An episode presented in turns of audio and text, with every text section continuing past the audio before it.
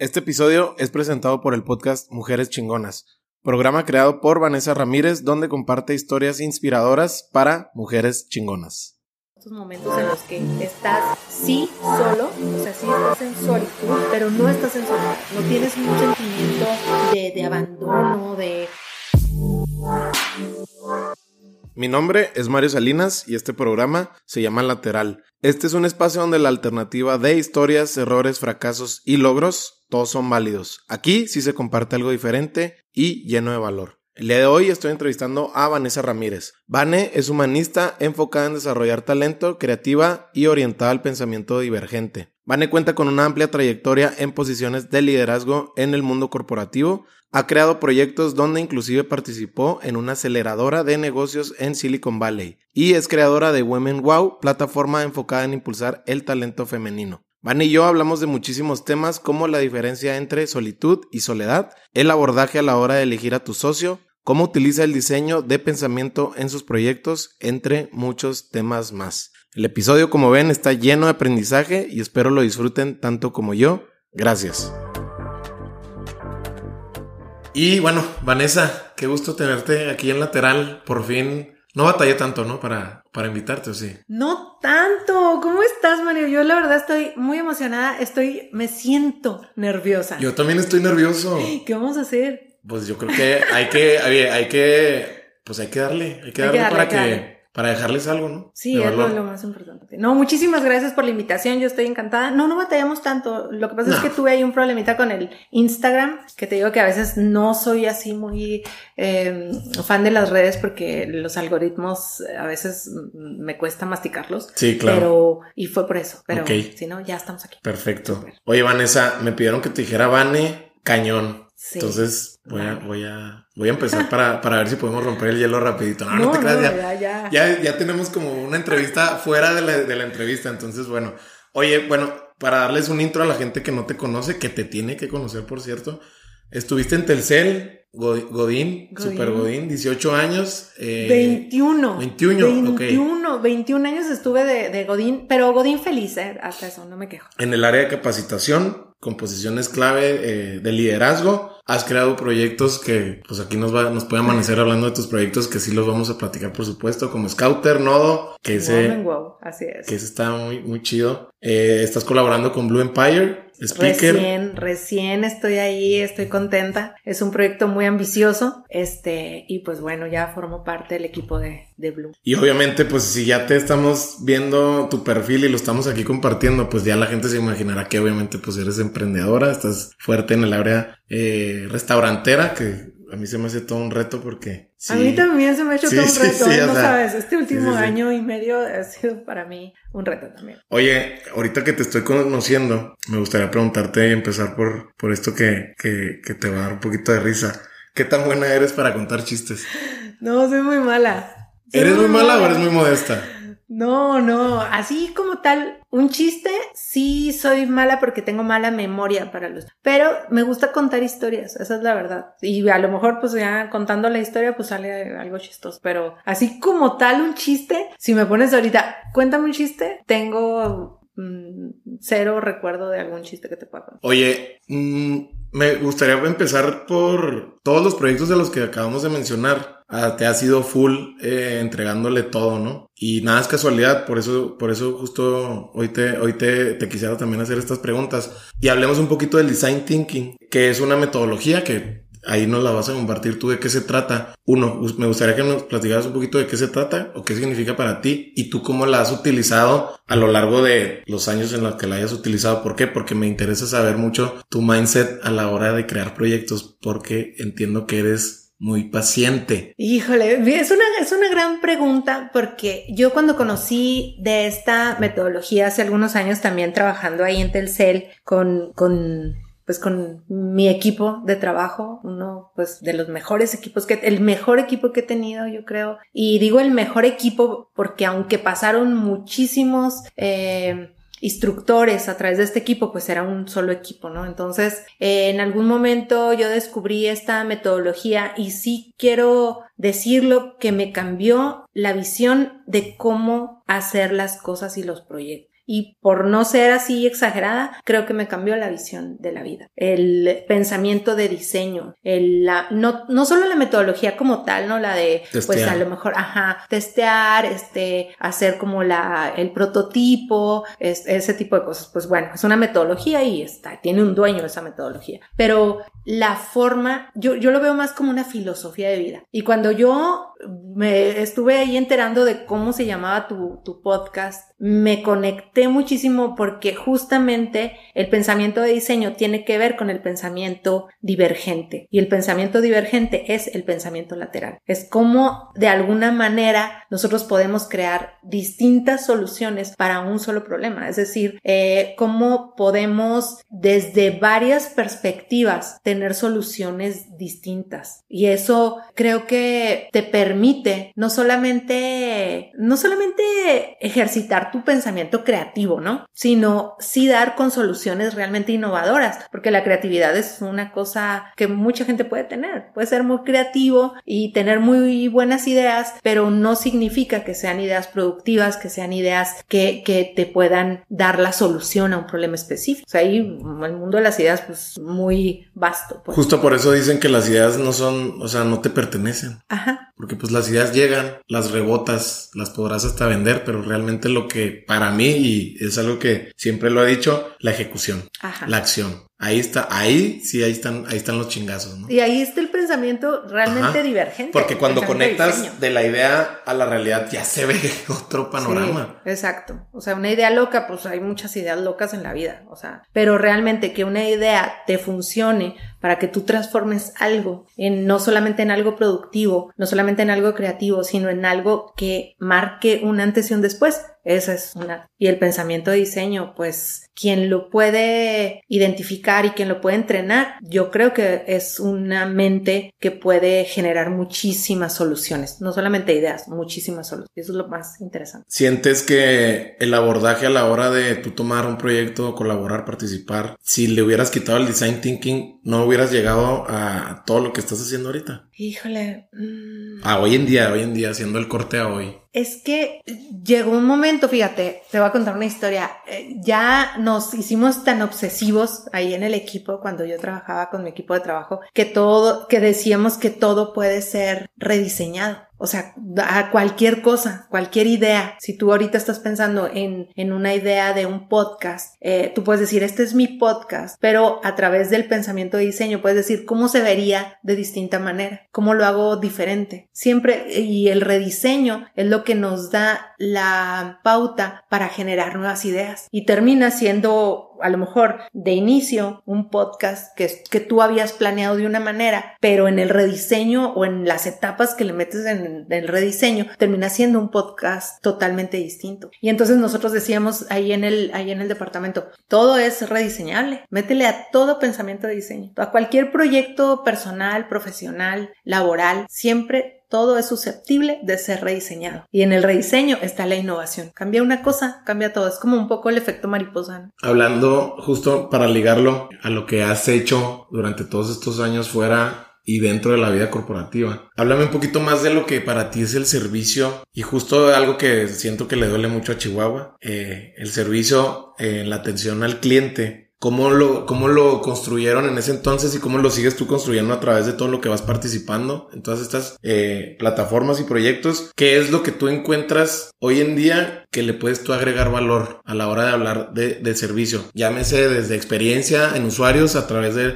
de las plataformas que has creado o llámese Telcel. Bueno, mira, es, la verdad es que el asunto de la experiencia de servicio, y a mí más que decirle servicio a clientes me gusta decir experiencia de servicio, experiencia de usuario, como se dice en el mundo digital. Yo creo que se reduce a algo que es básico, que es todo debe estar centrado en el cliente. Todos los esfuerzos, no solamente del producto, no solamente cómo vas a llevar el producto, sino el, desde que nace el producto. O sea, en un diseño, no sé, estoy pensando en alguna de las plataformas hicimos, pues siempre pensamos en el cliente como parte central de todo el diseño, pues del servicio, del producto que estábamos diseñando. Ellos son los clientes, son finalmente los que te van a, no solamente te van a comprar, sino ellos son los que direccionan tu negocio, hacia dónde va tu negocio. Ellos son los que te dicen hacia dónde va. Igual si es un restaurante, lo que les gusta, lo que no les gusta, lo que quieren comer, cómo lo quieren comer. O sea, al final eh, se oye súper básico,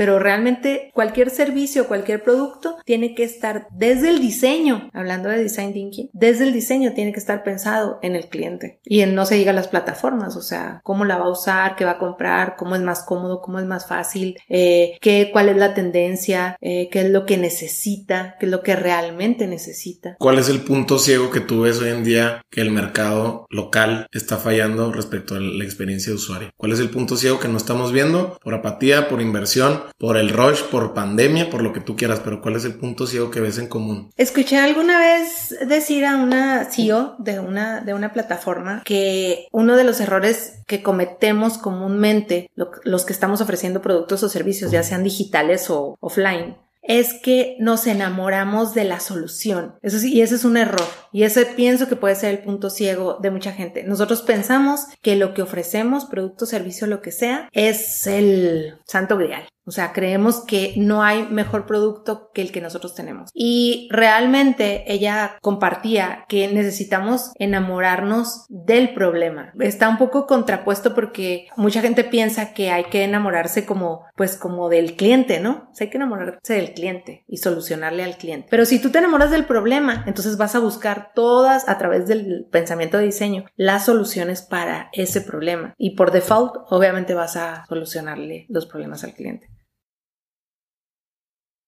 Entonces me platicabas de cómo a lo mejor ya, eh, exacto, el punto ciego, estamos viendo nada más el lado, el placebo, por así decirlo, que nos está dando la solución, que es como la tranquilidad de que, güey, ya lo resolviste. Pues ya, ¿no? Siguiente, o sea, voltea a ver a esto, pero a lo mejor ese, esa solución es temporal. Exacto. ¿No? Digo, hablando de tiempos, hablando de, de 2021, pues ya las cosas están cada vez más dinámicas y lo que te dolía ayer ya no te duele hoy, pero ya, ya está otro, otro reto, ¿no? Enfrente y pues también voltealo a ver, pero siendo como más permeable y yéndonos no nada más a que la misma solución aplica para todos los problemas. Ajá, ese, porque sería un pensamiento convergente.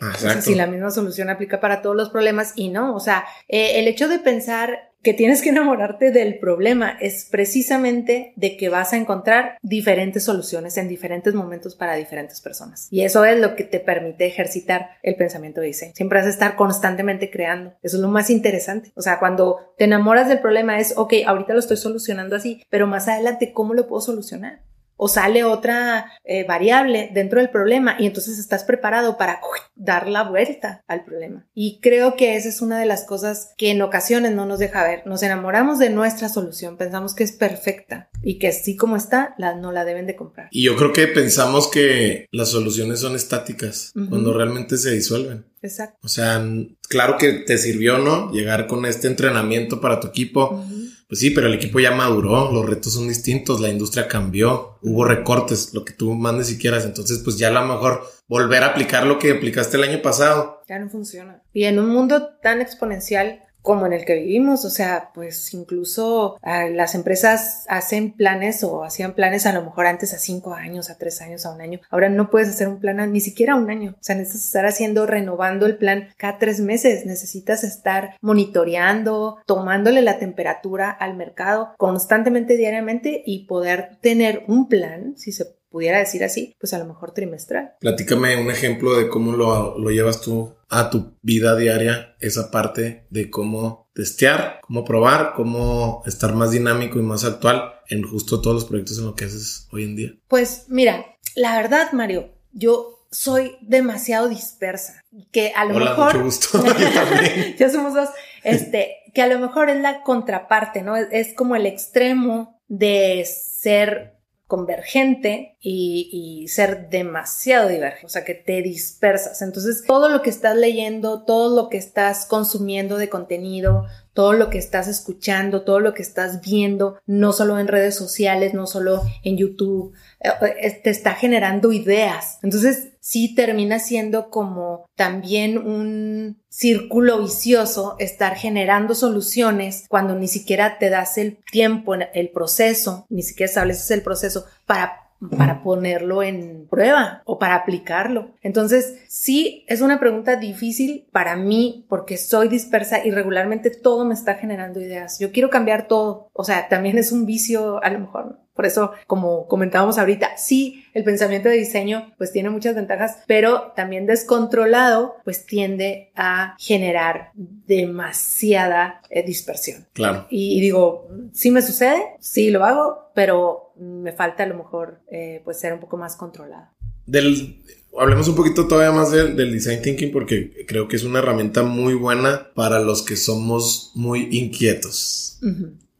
Dejámoslo ahí, ¿no? Ya, ya sea proyectos, etcétera, ¿no? Pero, ¿cuáles? Se, se, viene hablando mucho de las soft skills o las habilidades blandas y cómo son las que inclusive el mismo Andrés Oppenheimer habla extenso en su, en su libro y cómo son las que este nuevo mundo hablando de mercados, hablando de, de, de, competencias, perdón, laborales, es el que va a estar buscando más, es decir, eh, este manejo de conflictos, solución, eh, bueno, habilidades para negociar, liderazgo, etcétera. ¿Cuál es la que más has podido desarrollar en los últimos años tú? Yo creo que el pensamiento creativo. El pensamiento creativo creo que supera al pensamiento crítico, que es una de las, pues, de las habilidades que más buscan las empresas, las compañías, las startups este, cómo, cómo de alguna manera tener la capacidad de analizar las partes críticas de un problema y llevar una solución ahí. Pero el pensamiento creativo te da todavía más eh, amplitud en esta variedad de soluciones, ¿sí? O sea, a lo mejor,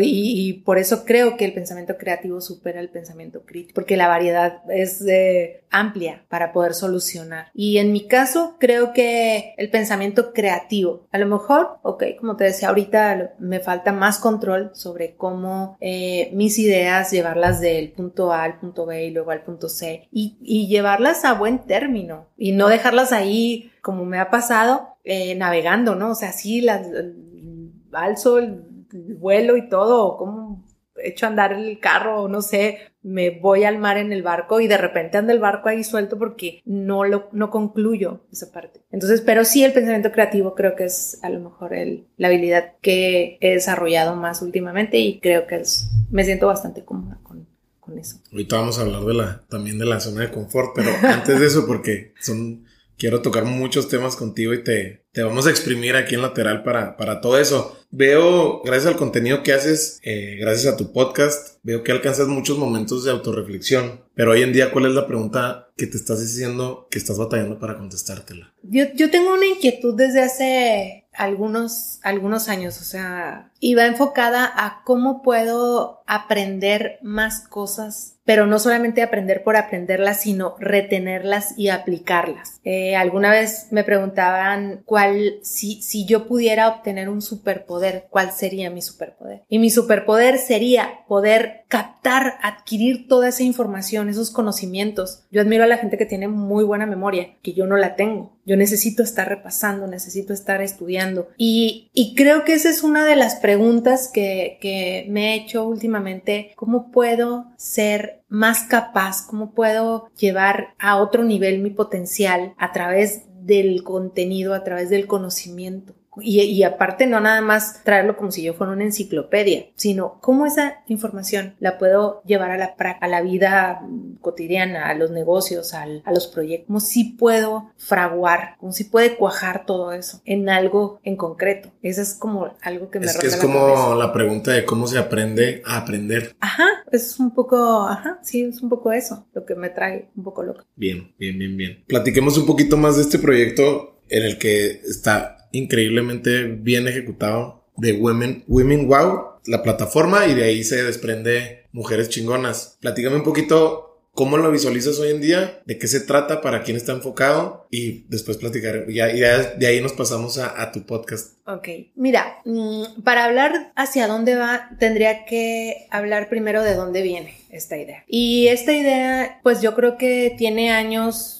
rondando mi cabeza. Incluso aún cuando yo estaba en Telcel, a mí me gusta mucho escribir, me gusta mucho poder compartirles a, a la gente en general herramientas para poder crecer, para que puedan, vuelvo al punto, ¿no? Desarrollar sus capacidades, su potencial, su talento. Entonces, yo tenía la inquietud de escribir un blog para poder dar a conocer esas herramientas, ¿no? Para poder compartir esas herramientas y también para poderles dar un espacio a todos aquellos talentos que estaban haciendo algo, porque yo soy fan, o sea, yo, alguien que es talentoso en algo, yo ya quiero que, que el mundo lo conozca, ¿no? Y no tengo a veces los medios para, para poder apoyar, pero sí soy de esas personas que admiran mucho el talento de los demás. Entonces, yo quiero escribir un blog pero no encontraba, no, no encontraba cómo se pudieran unir los puntos, o sea, no, no, yo decía, ok, pues pongo una parte en donde hablo de alguien que está haciendo cosas chidas, cosas chingonas, y ahí hablo de esta persona, ¿no? Y por otro lado, pongo como un tallercito de cómo desarrollar tu mente creativa. Y por otro lado, pongo como una, lo que las tendencias, ¿no? O sea, lo que es el mundo o, está viendo o está buscando.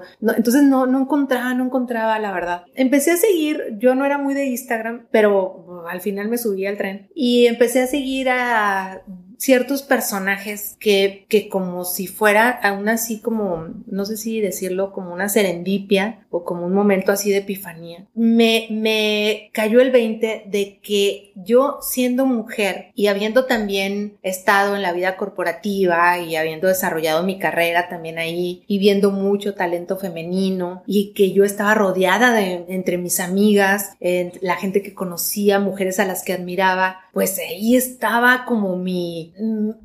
mi aportación, o sea, yo les podía aportar a ellas en, a lo mejor en mis historias de cómo había empezado a eh, muy joven en la vida corporativa, cómo siendo muy joven también había tenido una eh, responsabilidad de tener un equipo a mi cargo, cómo también en mis ocurrencias había yo querido lanzar una startup y, y conquistar el mundo a través de una plataforma digital y este tipo de cosas. Entonces ahí fue cuando caí en cuenta que me tenía que enfocar a aquellas mujeres jóvenes que tenían ese mismo entusiasmo que yo tuve y que creo que sigo teniendo. Porque siempre es bueno tener a alguien que más o menos te diga cómo está el camino, ¿no? O sea, o qué hiciste. Sí, una brújula, un guía. Algo, ajá. Eh, algo de decir, no, tranquila, tú vas a entrevista, vas a reclutar gente, tranquila, no, nunca has hecho una entrevista, tranquila, o sea, pasa esto, ¿no? O le puedes hacer así. O quieres iniciar un negocio, no tienes ni idea de cómo empezar a lo mejor un acta constitutiva o cómo tener un socio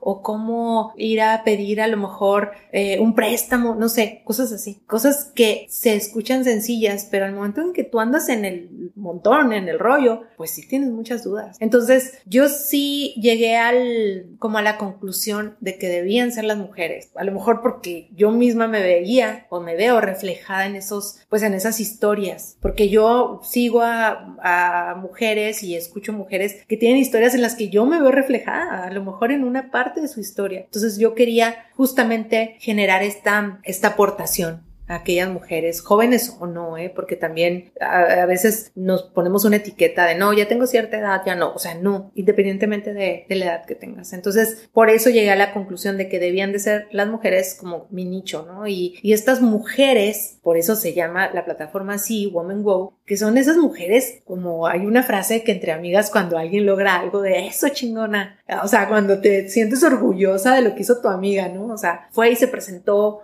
o fue y tuvo una, eh, no sé, una oportunidad en, en un foro súper importante y tú dices, es chingona, o sea, te sientes tan orgullosa de tus amigas que yo eso quería como transmitir y quiero transmitir a través de Woman Wow, ¿no? O sea, como, como, wow, o sea, wow, amiga, hiciste tal cosa. Y eso fue mm, lo que me llevó a crear esta plataforma, que está todavía en una etapa muy temprana, eh, pues ha pasado muchas experimentaciones, muchos design thinking también, que es parte como de todo el proceso, que no sé en qué va a terminar, pero, pero me emociona pensar que podrá ir cambiando y podrá ir encontrando su propia, su propio nicho, su propio segmento se va a ir acomodando. A lo mejor ahorita no están, no están las que ven de estar o no, no están conocida o no me han llegado o yo misma no he podido proyectar lo que yo quiero, pero yo estoy segura que, que con este rediseño, este camino, se va a ir acomodando la gente ahí, la gente a la que sí se siente identificada con esta intención. Eso es.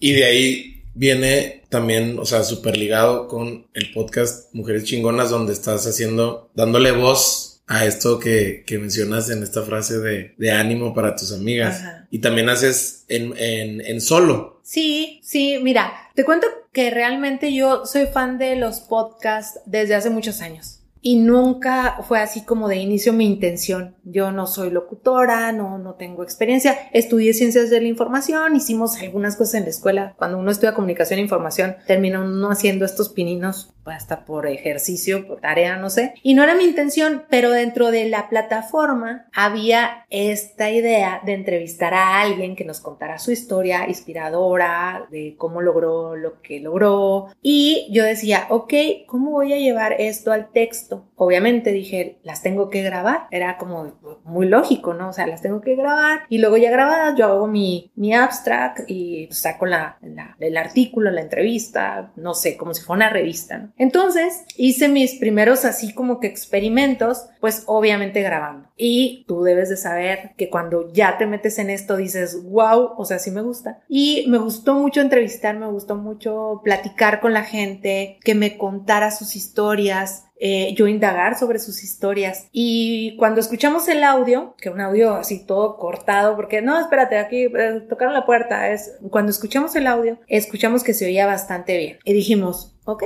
vamos a hacerlo en formato de podcast. Y de ahí, pues ya después de algunas aventuras de cómo hacer un podcast y este tipo de cosas, eh, pues terminó siendo la traducción de Woman Go en así en sentido más coloquial y mexicano, este, terminó siendo Mujer Chingona. Y sí, tiene este formato de un poco entrevistas, historias de, de, éxito, de, de, y no solamente de éxito, de vida más que de éxito. Y pues estas reflexiones personales acerca de, pues de todas las cosas que a veces las mujeres pasamos, tanto en la vida corporativa como en la vida del emprendimiento, como en la vida personal también un poco. Oye, Vanessa, a ver, estamos hablando de cosas respecto a tus proyectos que todavía no terminamos ni siquiera de mencionar la mitad de los proyectos de los cuales yo te conozco y seguramente a lo mejor se me escapó uno, pero créeme que sí, sí hicimos la tarea. Platícame de tu experiencia global de lo que fue haber estado participando en un proyecto. Tú como participante para acelerar un negocio de, para Silicon Valley eh, a través de, entiendo que fue a través de la, de la Universidad Autónoma de Chihuahua y estuviste allá en, en San Francisco. Platícame cómo fue eso. Bueno, San Francisco para mí es como un antes, como un antes y un después. Es una experiencia que, que la verdad agradezco a mis amigos, a mi esposo, a mi familia, que me impulsaron a ir porque no iba a ir. Obviamente yo estaba empezando con con el restaurante, pues estaba yo trabajando obviamente en Telcel y no era algo como que me moviera tanto porque ya, ya lo saben, lo platiqué en el último episodio, también mi dominio del inglés también le tenía un poco yo así como de reserva de cómo voy a ir a, a Berkeley, que era donde íbamos a tomar las clases. La universidad. Sí, entonces tenía yo mis reservas, al final como que fue un impulso de mucha gente, entre ellos eh, pues mi buen amigo y, y socio y partner Raúl Hernández, que fue así como que sí vamos y así pues nos fuimos a, San Francisco. Y fue una experiencia, la verdad, muy desafiante, no solamente por el idioma, sino porque nosotros traíamos este proyecto ya trabajando algunos años, un, un proyecto con mucho rediseño también, con muchas ayudas, muchas colaboraciones, eh, con el que teníamos grandes expectativas, pero nunca nos imaginamos que el hecho de ir a ponerlo en esta, pues en esta, en este programa, era un programa que, que estaba en, en alianza de la Universidad Autónoma de Chihuahua con la Universidad de Berkeley, ir a exponerlo allá, ir a escuchar a gente que, pues que ha participado en proyectos tan importantes, ir a conocer empresas, pues tan eh, de otro nivel ya global y digitales y, y, startups y ver el mundo cómo se mueve en Silicon Valley, en, en Google, eh, estar en esos lugares, pues aunque tu proyecto sea pequeñito y aunque el proyecto a lo mejor no no llegue a buen término, vamos a decirlo así, pues sí te cambia la vida. Al menos sí a mí me cambió la vida de cómo no solamente cómo puedes hacer crecer o escalar una startup, sino cómo se vive la vida corporativa también en otros lugares, cómo está cambiando el mundo y cómo esos cambios están generando cambios a nivel de de las empresas, a nivel corporativo, a nivel del, del, del ADN de las compañías. Y eso creo que, que, fue, independientemente de que, claro, me sirvió para mi proyecto, para nuestro proyecto, tener un poco más de visión, tener más como conocimiento. Todo eso creo que me sirvió más a nivel de cómo sí se puede generar, crear una compañía menos eh, vertical, más horizontal, eh, más estilo Silicon Valley, porque a lo mejor se oye muy lejano, pero sí cuando conoces y estás allá, te das cuenta que sí se puede generar otro tipo de cultura corporativa, otro tipo de, de, empresa. Oye, hablabas ahorita un poquito de Raúl como tu socio. Más allá, más allá de la persona, me gustaría saber tú, a tu experiencia, algún consejo que, no, que nos pudieras compartir respecto a la hora de asociarte desde la elección y desde este, pues esta interacción, ¿no? Porque si ven, pues se la pasan hablando, ¿no? Que es, es, un, es como un matrimonio. Sí, pero a mí me gustaría saber sobre todo esta parte en, en, cómo se acompañan en los momentos de adversidad. Pero yo creo que viene desde la elección o desde el criterio que dices tú, bueno, yo necesito a lo mejor un socio. O sea, a ver, ¿necesitas un socio nada más por la lana? O entonces a lo mejor necesitas un inversionista, lo que necesitas. Entonces, tú que eh, entiendo que en varios proyectos has, has colaborado con socios, ¿cómo, ¿cómo, es ese criterio? ¿Cómo, ¿Cómo lo eliges? Yo no sé si uno los elige o ellos, o, o el proyecto te elige a ti o el otro socio te elige a ti. O sea, sí he escuchado lo mismo que, que tú mencionaste, es como un matrimonio y sí tiene que ser como un matrimonio porque tienes no solamente tener los valores lo, los mismos valores. En alguna ocasión escuché también algún experto que mencionaba esto y, me hizo mucho sentido. Yo creo que tienes que tener con alguien que te vas a asociar los mismos valores. O sea, y, y no quiero decir los mismos por, ah, tienen que ser igual. No, sino compartir los valores más fundamentales. Se va a ir un poco, se va a oír un poquito exagerado, pero del ser humano. Lo que es la responsabilidad, la honestidad, la lealtad. Yo he tenido socios con los que, y, Rulo es uno de ellos, con los que con las ideas y los proyectos nos morimos en la raya los dos, o sea, y vamos como si fuéramos uno mismo en el sentido de que si tú piensas eso, yo igual, ¿no? Este, vamos a por esto que estamos pensando. No hay desvío en ese sentido. Para elegirlo, sí, la verdad es que pues en mi experiencia no, no, no tengo una fórmula. Yo creo que quien se conecte con a nivel emocional y se va a ir súper, se va a ir súper ñoño, pero creo que, que sí tiene mucho que ver. Este, quien se conecte a nivel emocional con tu proyecto, quien realmente le encuentre un sentido, un propósito. Si, si tu socio comparte o tu socia comparte ese mismo propósito. Y, y, y, propósito no es generar lana, obviamente, este es un negocio para generar lana, pero tiene que haber como una conexión en el propósito, en el, impacto, en el, ¿no? en el, en el para qué. O sea, hay una cosa que, que explica súper bien eh, en el círculo dorado Simon. Simon Sinek. O sea, eh, queda súper claro. Entonces, si tú con ese socio te conectas en el para qué, en el propósito, creo que ya vamos de gane. Vamos de gane. O sea, hay muchas cosas y, y sería muy difícil como dar un consejo pero al menos esa es una pieza fundamental, el propósito. Oye, vamos metiéndole segunda respecto a lo que venimos platicando. Respecto al, blog que me, me, me, encantó, la verdad es que tienes muy buen contenido y, y súper bien estructurado y se nota que, que hiciste la investigación para, para llevarlo a cabo. Hablas de un término, yo no lo conocía, lo conocí gracias a ti, de la sol, solitud. Primero, si me puedes, nos puedes compartir un poquito de qué se trata y platícame después cómo ese término lo estás abrazando cada vez más. Ok. Me gusta la pregunta porque hiciste muy bien la tarea, Mario. Chócala, ahorita la chocala, sí, ahorita la Este, fíjate que que yo desde niña, y tengo que remontarme a, mi infancia porque sí creo que muchas de las respuestas de nuestra vida están en nuestras historias infantiles, en nuestras historias de la infancia, y por eso me gusta escribir y me conecto muchísimo con la infancia cuando escribo. Porque ¿Conectas con que, tu niño interior? Sí, con la niña que fui, más que con mi niña interior. Con la niña que fui y que obviamente pues a lo mejor sigo siendo, ¿no? Y yo recuerdo, mi abuelo tenía una casa, tenía un patio, era un patio que daba como a una, eh, ¿cómo, lo explicaré? Como a un lugar abierto, era como un lugar abierto, eh, patios como muy grandes, muy ¿no? Grandes. De tierra, que esto se alcanzaba a ver hasta como huertas y cosas así, que a veces no eran de la casa de tu claro. abuelo, sino como allá, ¿no? Del campo. Y yo recuerdo que me salía con mis hermanos, mis primos, y ellos se agarraban pues a jugar y a corretear y a, y a andar ahí en los árboles. Y yo era más bien una niña más solitaria. O sea, sí me gustaba como caminar, como explorar, eh, como estar en silencio, eh, me gustaba como descubrir eh, no nada más lugares, espacios, sino objetos. Por ahí tengo, lo juro que tengo una piedra que recogí del patio de mi abuelo, que es casi tan redonda como una pelotita de mm, golf. De golf, ok. Ajá, y la tengo ahí. Y me acuerdo el momento perfecto, o sea, perfectamente me acuerdo del momento exacto, perdón, en donde me encontré esa piedra en el patio de la casa de mi abuelo. Y la encontré porque pues, yo exploraba en solitud.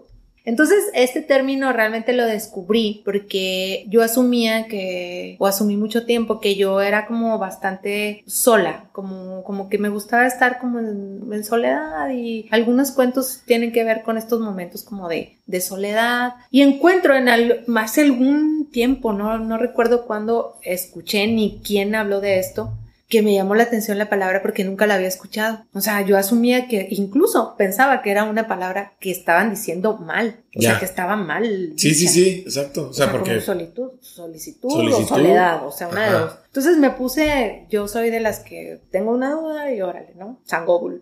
Me puse a buscar y me hizo mucho sentido todo lo que explicaba y cómo lo explicaban a nivel de, ni siquiera de concepto, sino más bien como a nivel práctico. Que, ¿Cuál es la diferencia, no? Estos momentos en los que estás sí solo, o sea, sí estás en solitud, pero no estás en soledad. No tienes un sentimiento de, de abandono, de... Mm, de ausencia. De ausencia de alguien, de de, que, de necesidad de alguien, no, sino es un momento incluso poderoso, en donde tú solo contigo misma o contigo mismo, tú puedes ser no solamente creativo, sino estar en paz, estar ti, estar eh, concentrado o estar desconcentrado también. Este, y, son momentos en los que yo valoro muchísimo y este año pude encontrar perfectamente la diferencia de cuando me siento en soledad o cuando me siento en solitud. Y la mayoría del tiempo me siento en solitud. Y no, no es algo que diga, ah, es que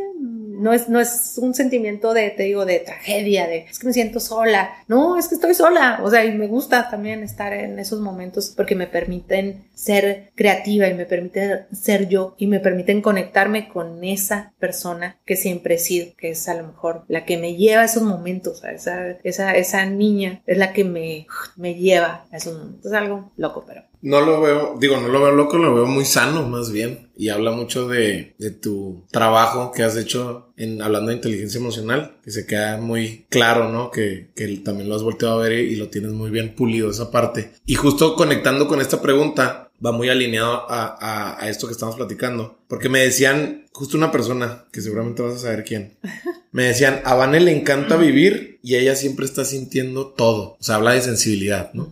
¿A qué se refieren con eso?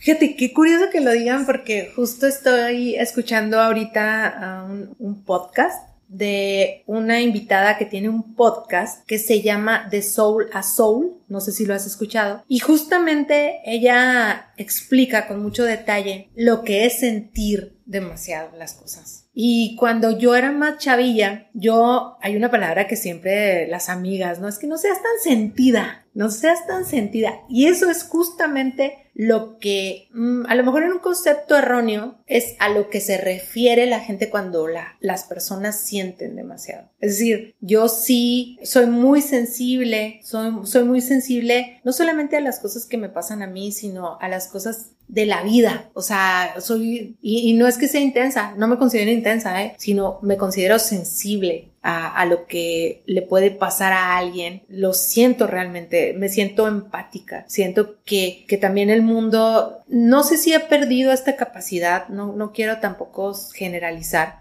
pero sí siento que debíamos de sentir más un poco. Y yo no sé si lo siento más o no, o si soy muy sentido o no. Ya no soy tan sentida, pero sigo sintiendo. ¿Hablas un poquito entonces de empatía? Sí, sí, yo me considero bastante empática. O sea, sí, sí, es, sí puedo decir que es una de mis cualidades, sí, soy bastante empática. Y me ha funcionado para muchas cosas, para los procesos creativos, ya decíamos ahorita. Bien. He visto que has hablado mucho de, de lo que para ti es la reinvención. Y si nosotros volteamos a ver nada más tu currículum o tu bio, tu semblante, obviamente me queda claro que para llegar a donde le estás pegando, tienes que empujar esa reinvención, ese rediseño. No sé si es un proceso orgánico, natural, o es un proceso que tú misma planeas estratégicamente. Cada, bien dicen que cada siete años, y a mí me, y a mí me la creí o me la compré que para mí me pasa cada cinco años. Y después leí que era más bien un tema de evolución y de transformación, que a lo mejor sí daban los tiempos, o sea, no tenía que ser ni cinco, ni siete o seis, simplemente son, son temporadas o transiciones, que dependiendo también tu vida, es el tiempo, o sea, tu vida cómo la llevas a cabo, son los tiempos. Entonces, no sé si tú lo llevas de una manera más propositiva o simplemente te está llegando cada cierto tiempo esta reinvención. Me gusta, me gusta esa pregunta, está, está muy interesante. Mira, yo no lo tenía, muchas cosas de las cuales yo caigo en cuenta y luego platico, no, no, nunca me han pasado por la cabeza así de manera consciente. Entonces, sí creo que a lo mejor uno de los aprendizajes últimos de, mi vida ha, sido el hacerme consciente de ciertas cosas. Y yo lo agradezco. A lo mejor la gente que anda demasiado en el mundo de las ideas no aterriza los procesos conscientemente. Entonces, yo estas reinvenciones, como bien lo dices, que qué curioso, sí, es un rediseño. Y yo todos estos rediseños, todas estas reinvenciones, nunca las había tenido tan conscientes. A lo mejor sí sucedían, ¿eh? Sí era, se daban de manera orgánica y yo nunca me di cuenta. Y ahora agradezco darme cuenta porque les puedo meter un poco de estructura, un poco de, de, de, de, proceso ya más pensado, ¿no? Un poquito hasta de metodología, si lo quieres ver tú así. O sea, sí, de inicio, sí te podía contestar que, que fueron orgánicos, fueron inconscientes, eh, pero de un tiempo para acá los he estado mm, detectando y creo que aprendo muchísimo más ya, que a lo mejor anteriormente me caía el 20 y luego yo decía, es que sí, si yo hubiera sabido esto hace cinco años, o si yo hubiera estado consciente de esto hace 10 años, me hubiera ahorrado este problema, o me hubiera, o a lo mejor hubiera logrado tal cosa. Y ahorita he acortado un poco ese tiempo, ese proceso de, digestión, vamos a decir. Bueno, por un, por un lado estás hablando de agilidad mental. ¿no? Lo veo yo si estás hablando de, procesos, cómo les quitas la fricción para llegarle. Y por el otro lado, también lo que yo veo en lo general es de cómo los mismos puntos, hablando de un mapa mental, cómo los mismos puntos, y otra vez hablando de experiencias, cómo te van conectando a lo que eres hoy y el resultado que estás dando. Entonces, hay veces que pues sí, güey, tenías que echar a perder, tenías que fracasar ese proyecto, porque si no lo fracasas no ibas a llegar a este aprendizaje que ahorita lo estás capitalizando porque estás haciendo este impacto, me explico. Y al final del día, pues somos resultado de nuestras experiencias y tanto las que duelen y te, te, te, te quemaron un poquito. Sí. Esas son las, esas son las que nutren más, la verdad, el carácter. Y no es que las tengas que provocar siempre, simplemente sácale más aprendizaje. Porque aprendemos en positivo y aprendemos en negativo. Yo veo mucha gente, gracias al podcast, que aprende en positivo. Y ese es mi, ahorita es lo que yo más reto en mí, que quisiera a veces no siempre aprender en negativo, ¿sabes cómo? Y gente como tú, pues me da el ejemplo de cómo sí se puede en positivo. y claro que, que, la adversidad siempre va a estar presente, ¿no? Pero al final del día, yo es lo que veo en ti, como, como le, la parte analítica la llevas muy bien a la acción. Y eso es lo que me sorprende de gente como tú, porque siempre vas a encontrar que nos podamos ir a los extremos. Yo soy súper de ideas, pero siempre tengo una serie de barreras y aduanas para llegar a la acción. Sí, y, y, esas, y esas aduanas o esas barreras las tiene uno que ir como que haciendo conscientes. Esa es la parte. Esa es la parte que creo que, que, que se recupera de, de, de, de, un proceso orgánico o muy pensado, ¿no? O sea, ya, por ejemplo, a mí si me preguntaran qué cosas harías diferentes con este proyecto, pues ok, ya lo tengo muy claro, ¿verdad? O los proyectos que estoy haciendo ahorita, pues estoy tratando de justamente no cometer los errores que cometí con los proyectos anteriores. O, y, esa es como una premisa muy básica de la vida, ¿no? O sea, así como que pues no te vas a tropezar con la misma piedra. Hay quien sí. Es la idea. es la, bueno, esa es la, esa es la teoría. Ajá. En la práctica Dicen que un error cometido más de dos veces ya es una decisión. Sí, claro. por, eso te digo, pero es consciente. Cuando ya tienes una Cuando decisión, sí, es consciente. Pero sí, sí, sí, sí, digo, hay todo, toda una serie de retos para, para llegar a esa, a esa conciencia plena. Sí, definitivo. Porque duele. Sí, sí, definitivo. Ya cuando, cuando ya lo tienes consciente, tienes de dos, ¿no? O sea, ir por lo que sigue o quedarte donde estás. Y es así, pues es, es, parte del proceso, del resultado, pues, de todo este proceso. Y es, entonces estás hablando también de la zona de confort. Sí, porque hay quien decide a veces quedarse en la zona de confort. O sea, ya cuando lo, y, lo decías tú ahorita, ¿no? O sea, cuando decides tú aquí estoy bien, no es que te esté pasando de noche el proceso, ¿eh? o sea, lo tienes consigo. O sea, yo alguna, alguna vez a, a, alguna amiga le dije, mira, en el fondo, en el fondo, sabes lo que tienes que hacer. ¿Y cuántas veces no decimos que aquí estoy bien? O cuántas veces inclusive, como ahorita nos saludamos y nos preguntamos que cómo estás y los dos dijimos bien, ¿cuántas veces no nos mentimos a nosotros mismos conectándolo a la zona confort? ¿Cuántas veces no te topas o nos topamos a nosotros mismos diciendo es que hay algo que no me cuadra, o sea, hay algo que no me está dejando ser y de a poquito lo vas identificando, pero lo vas dejando también en ese cajón. Y eso es cuando a mí se me hace muy, es cuando yo sí le veo mucho peligro a la zona de confort. No tanto satanizarla porque hay veces que está muy bien estar en tu zona de confort. Es sano también. Pero a mí cuando ya es daño que te está provocando, desde estancarte, desde la relación, desde el trabajo, desde la familia, es cuando no logro entender ni para mí ni para los demás, porque hay veces que no lo empujamos. Digo, es todo un tema psicológico, pero es, tú lo hablabas desde los hábitos inclusive, ¿no?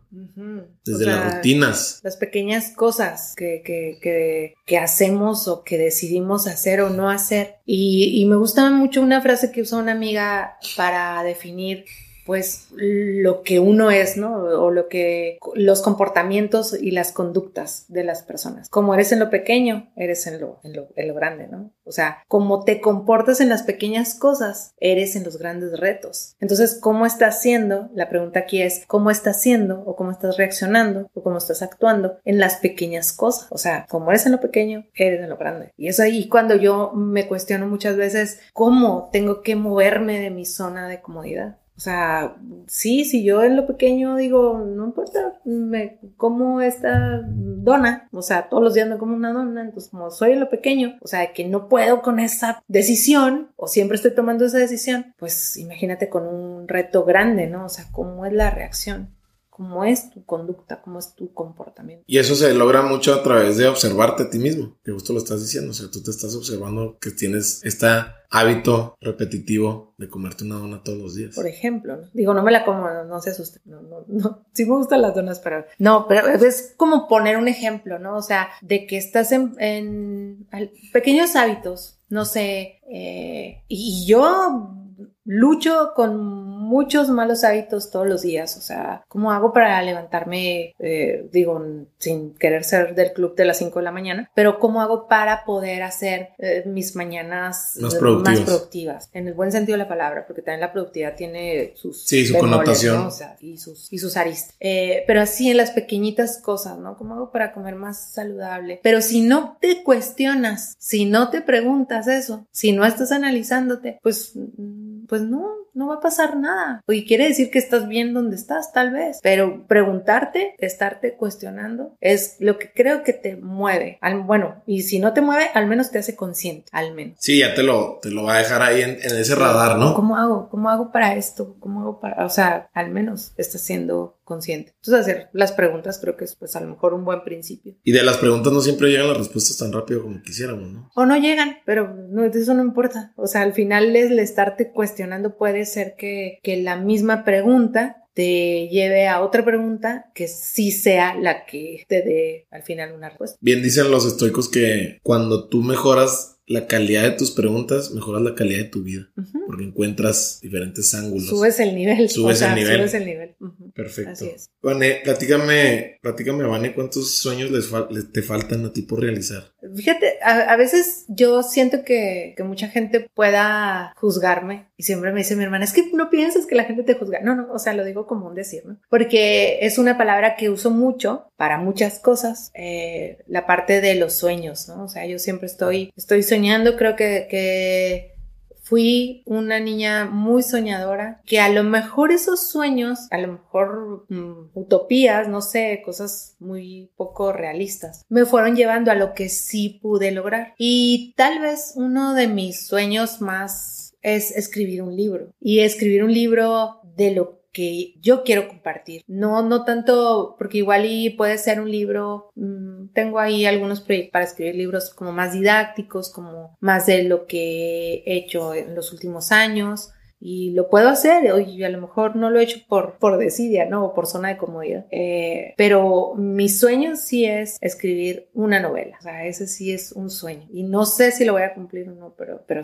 si se trata de soñar, pues ese es un sueño. Yo creo que totalmente lo vas a cumplir. Y aquí te vamos a, a, presionar. No, aquí te vamos a seguir porque seguramente te veo muy más cerca de lo que crees de, de, ese sueño, porque estás haciendo, estás haciendo las cosas bien desde mi punto de vista respecto a todos los proyectos y plataformas que estás empujando. Sí lo vas a lograr. Muchas gracias, de verdad.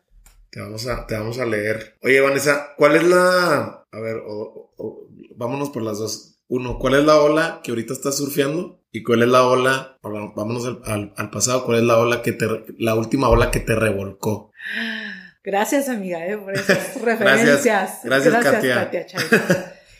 Mira, voy a empezar por la última ola que me revolcó. Y está muy interesante el concepto porque nosotros hablábamos de estos momentos en los que, y hay un libro, ¿eh? luego les voy a pasar ese, ese dato eh, algo sí se llama como la vida es surf o algo así. digo, yo nunca he surfeado, pero sí, sí me gusta hacer muchas referencias del surf porque creo que tienen mucho que ver con la vida. Esta ola, estas, estas olas son referencias de los momentos difíciles, pero que sabes que tienes que ir a, subirte a la tabla, ¿no? O sea, que, los tienes que pasar, que todos los momentos bonitos y los momentos difíciles y los retos se tienen que pasar. Eso, es un hecho, ¿no? Y está peor estar nada más viendo. Entonces hay que subirse a la tabla. Y yo creo que mm, los últimos, la última ola que me revolcó fue precisamente, y no en el mal plan, fue la decisión de, de terminar mi ciclo en, en, esta empresa, la cual le agradezco mucho y, para mí fue una escuela, una maestría, un doctorado, eh, Telcel pero sí fue la ola que me revolcó porque yo pensaba que estaba más pelada, la verdad. O sea, y cuando ya me quedo yo, ya voy encima de la tabla, pues me doy cuenta que hay muchas cosas que, que hay que mm, visualizar antes de tomar una decisión así. Y no, no, de ninguna manera me arrepiento. O sea, al contrario, al contrario, yo soy la más feliz, la más feliz y la que yo, este, incentivo a la gente a que vaya en busca de sus sueños. Pero sí hay que estar, no preparado, porque nunca se está preparado al 100%, pero sí consciente, sí consciente. Volvemos a la conciencia, ¿no? sí, pues es, que es,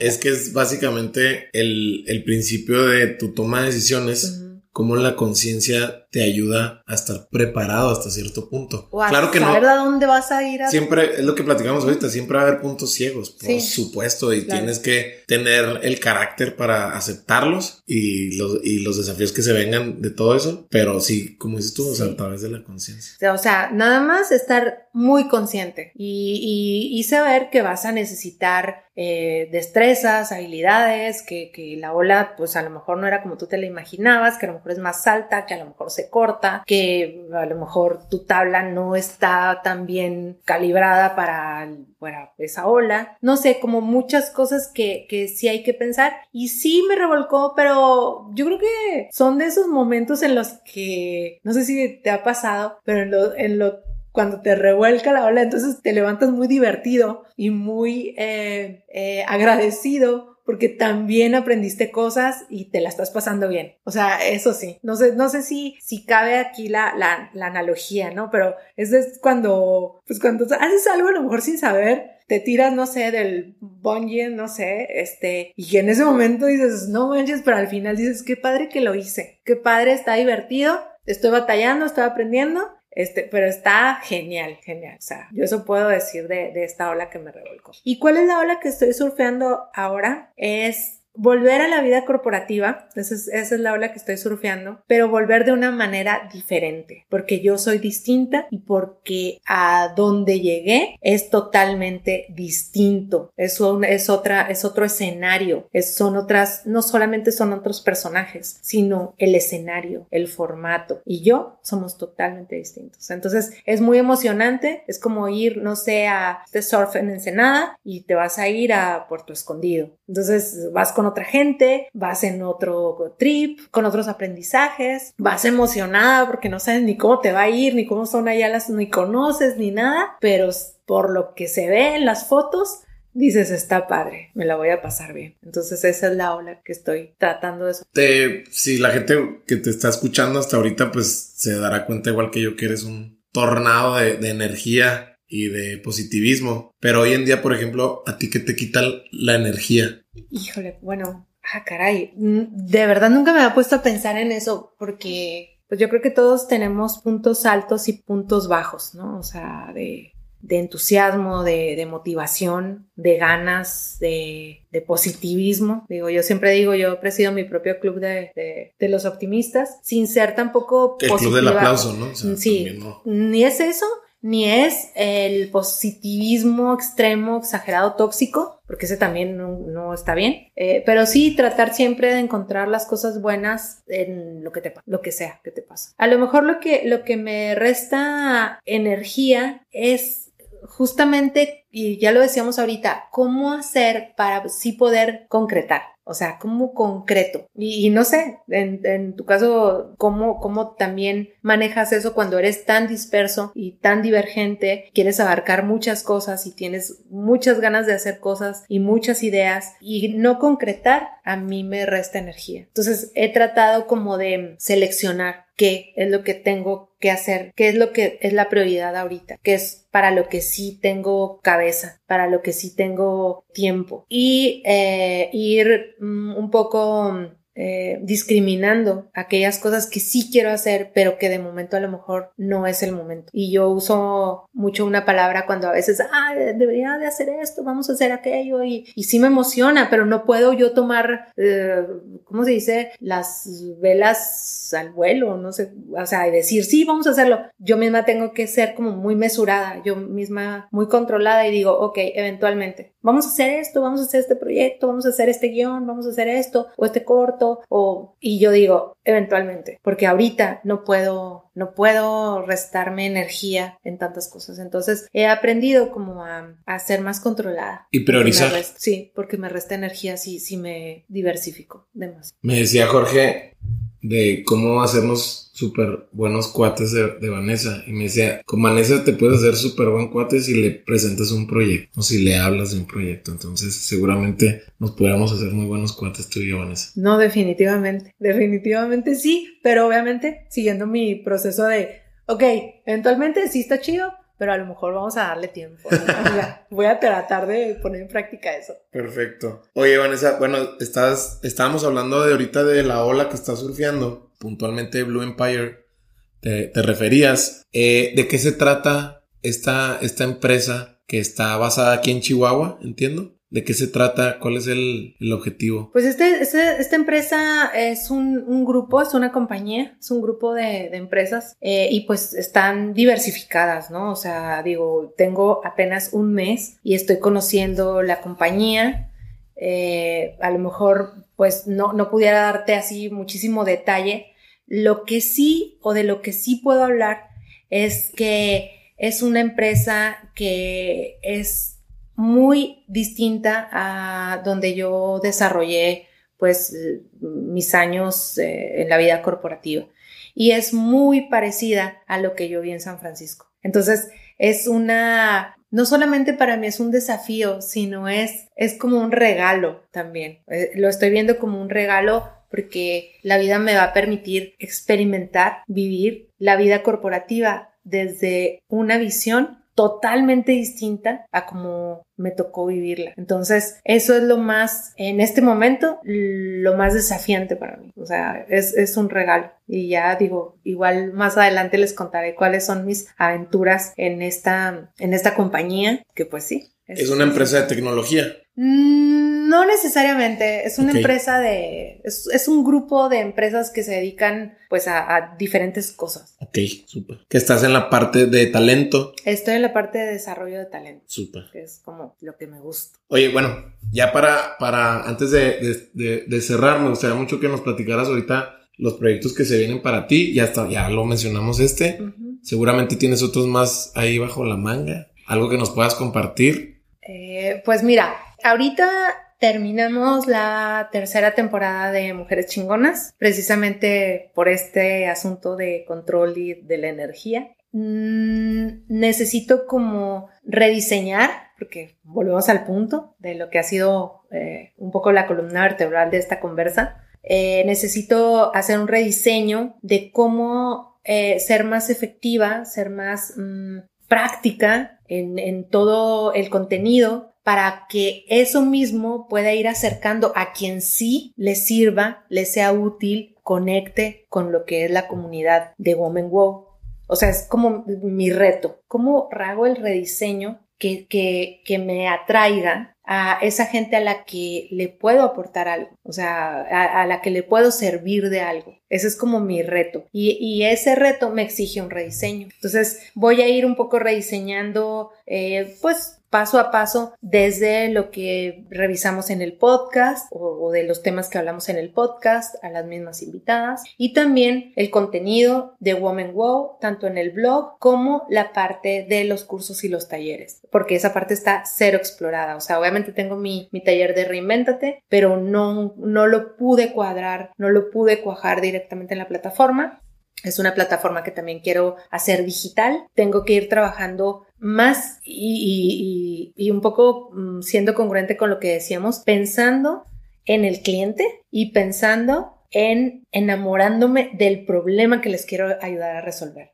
No tanto de que yo soy la solución y soy la non plus ultra. Hablando de propósito, ¿no? Exacto, como, como cumplo el, el, como el propósito de la plataforma conecta con la gente que es a la que le puede ayudar eso. Esa es como que ahorita mi idea.